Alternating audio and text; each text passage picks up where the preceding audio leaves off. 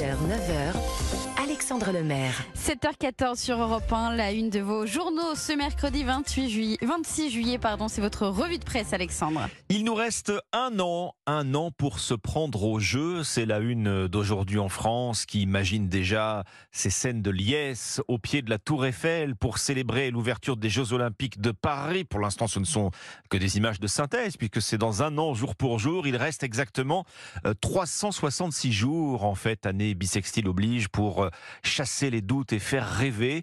Plus de la moitié des Français, tout de même, pensent que ces Jeux auront un impact positif sur l'image de la France. Alors ce n'est pas un anniversaire, c'est un compte à rebours. Ce n'est donc pas une bougie qu'on vient souffler, mais la torche olympique pas encore allumée qui a été euh, présentée hier à Paris et que vous découvrez en gros plan dans le Parisien ce matin. Une forme oblongue fabriquée, s'il vous plaît, par ArcelorMittal.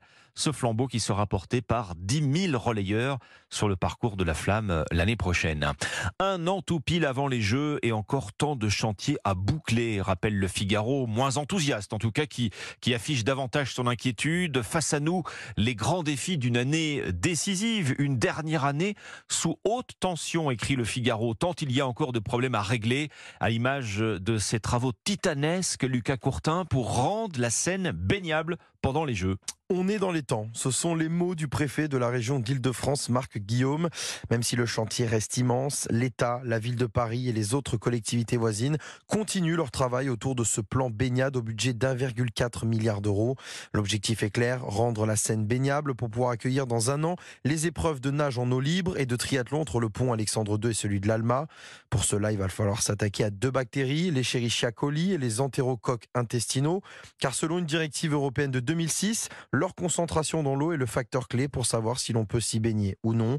Alors pour lutter contre ces deux bactéries, la SIAP, qui traite 2,5 millions de mètres cubes d'eau usée par jour, s'attaque à la désinfection renforcée des rejets de deux stations d'épuration situées en amont de Paris.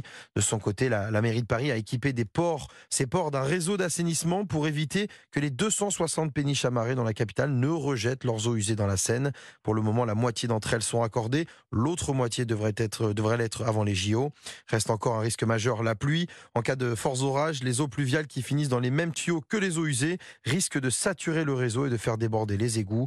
Pour y remédier, un bassin de stockage grand comme 20 piscines olympiques est en cours de construction derrière la gare d'Austerlitz. Dans les coulisses de la fête et pour garantir son succès, la sécurité doit-elle être renforcée? Personne ne veut revivre les émeutes pendant les Jeux Olympiques. Le CIO se dit euh, confiant. Il y aura des dispositifs hors normes, comme le glisse le préfet de police Laurent Nunez aux Parisiens. On va saturer le terrain de policiers pendant les JO. C'est ce qui a arrêté euh, les émeutes. Des révélations sur nos services secrets à la une de l'opinion. La DGSE savait, elle savait que la milice russe Wagner préparait une mutinerie contre Poutine bien avant qu'elle n'ait lieu à la fin du mois de juin.